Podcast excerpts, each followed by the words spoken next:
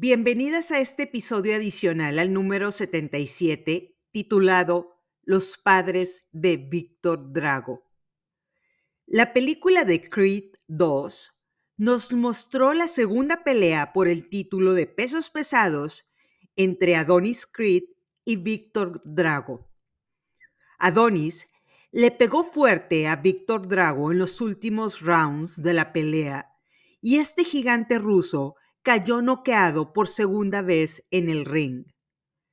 En ese momento, la cámara enfocó a la mamá de Víctor Drago, la cual está perfectamente arreglada, con estilo de millonaria, la cual hizo un gesto de desencanto. Se puso de pie y salió de la arena al lado del hombre millonario con el que se casó, abandonando a su hijo una vez más. Víctor Drago trata de levantarse del knockout, pero se da cuenta de que su mamá ya se fue de la arena. Ve los asientos vacíos en el lugar en el que ella estaba sentada. Ella se fue de la misma forma en la que lo abandonó cuando su papá perdió la pelea contra Rocky Balboa. Verdad absoluta. Su pequeño niño interior perdió la pelea en ese momento. Él podría ser un gigante musculoso, pero su talón de Aquiles era el abandono de su madre cuando él era un bebé, la cual lo dejó cuando cayó por segunda vez a la lona. Imagínense lo que Víctor estaba pensando cuando logró ponerse de pie. ¿A dónde fue mi mamá? ¿No soy suficiente para ella? ¿Qué necesito hacer para que me quiera? Por supuesto, mientras él estaba tratando de encontrarle sentido al por qué estaban vacíos esos asientos, Adonis Creed le da golpe tras golpe y el padre de Víctor, viendo que Adonis lo puede matar con esos golpes, tira la toalla y se acaba la pelea. Adonis defiende su título de campeón mundial. Quiero decirles que la escena de la mamá de Víctor Drago saliendo de la arena muestra el momento doloroso en el que las personas renuncian a nosotras. Esta escena representa a todas aquellas personas que solo somos dignas de estar a su lado en lo próspero. Que si caemos, son las primeras personas en abandonar la arena en la que estamos peleando. Difícil. ¿Me ha pasado? Claro. Se llama perfil utilitario. Los utilitaristas solo están a tu lado cuando se benefician o necesitan algo de ti. Una vez que les dejas de ser útil porque te caíste, son las primeras personas que te borran de Facebook o las que más te critican cuando estás en la lona.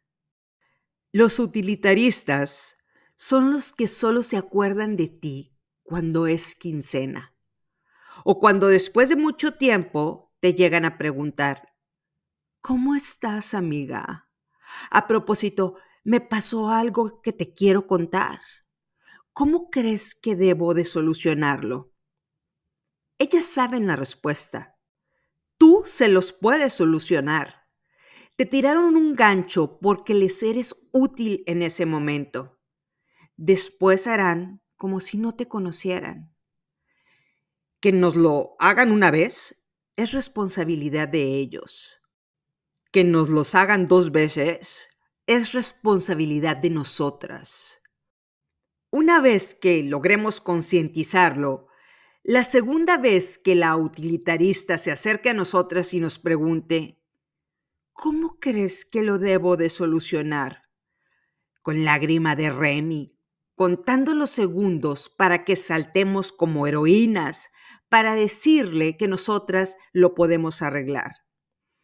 Pero en lugar de eso podemos responder de la siguiente forma. No tengo idea de qué hacer. Oh, no, pobre de ti. Oye, ¿Ya escuchaste a peso pluma? o creo que estás en una encrucijada. échale muchas ganas. Me acuerdo de cuando estaba chiquita y me caí de la bicicleta. Ese proceso me hizo más fuerte. Siempre podemos sacar la fortaleza en nosotras. Fíjate en mi cicatriz de la rodilla. ¿Crees que me puedas conseguir una crema para que se me quite esta cicatriz? Es algo que todavía me duele y de lo que yo también quiero platicarte en este momento. Ellas ya nos mostraron sus verdaderos colores cuando no les fuimos útiles. Nosotras necesitamos pegarle a nuestra herida con la pesa varias veces, así como lo hizo Adonis, hasta darnos cuenta de que realmente no merecen ni nuestra atención ni nuestro resentimiento. Su mente no funciona igual que la nuestra. Es imposible entenderlas. Lo que sí podemos hacer es cortar el lazo emocional que nos deja enganchadas con su comportamiento. Si esas personas solo se acercan a tu lado si eres una campeona, no lo serás por siempre y eventualmente se irán. Es mejor estar al lado de las personas que en lo próspero y en lo adverso sean nuestras amigas, que vivir en lo próspero y en el momento que caigamos noqueadas en lo adverso, darnos cuenta de que solo hay asientos vacíos a nuestro alrededor. No solo es la caída en el ring, sino también el abandono de quienes creíamos que nos apreciaban. La mamá de Víctor Drago solo se quedó a su lado en lo próspero.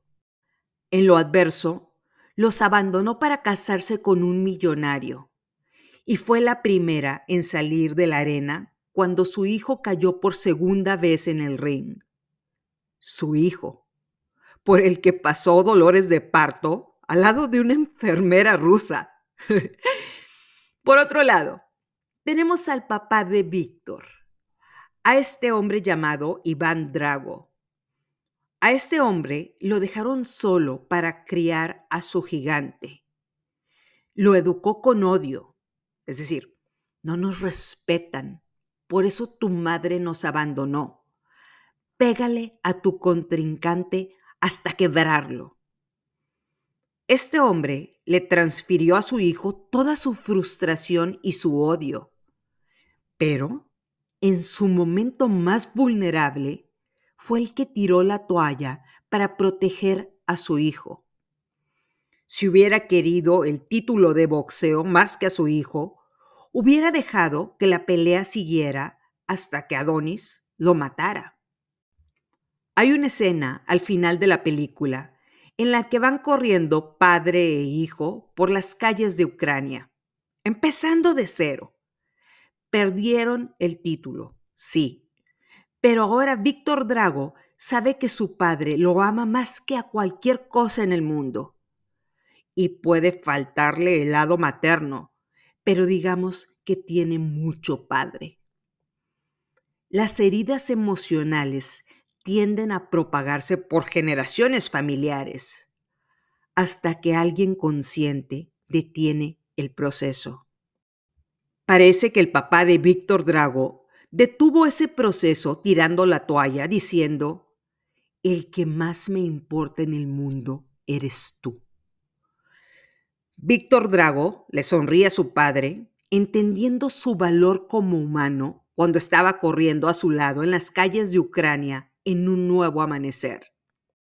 Quiero decirles que las escenas de la mamá de Víctor Drago en esta película nos muestran el siguiente bloqueo, el octavo de esta temporada, el cual es crudo, pero lo podemos llamar el buscar la aprobación de personas utilitarias. El resultado en nuestra vida será decepción y asientos vacíos. Observar a esta persona a los ojos y llamarla como lo que es, utilitaria, nos liberará de esa carga de ganar su aceptación, perdiéndonos a nosotras mismas. Su mente no funciona igual a la nuestra. nos lo pueden hacer una vez. Equivocarse es de humanos. Pero si lo hacen de forma continua, es nuestra elección mantenernos en ese contrato utilitario o simplemente rescindirlo para que ellas se vayan a buscar a alguien más para aprovecharse de su buena voluntad. Muchas gracias por escuchar este episodio adicional. Muchas gracias por ser parte de esta comunidad. No lo olvides, estamos juntas en esto. Soy Estivalis Delgado y esto es empieza de cero.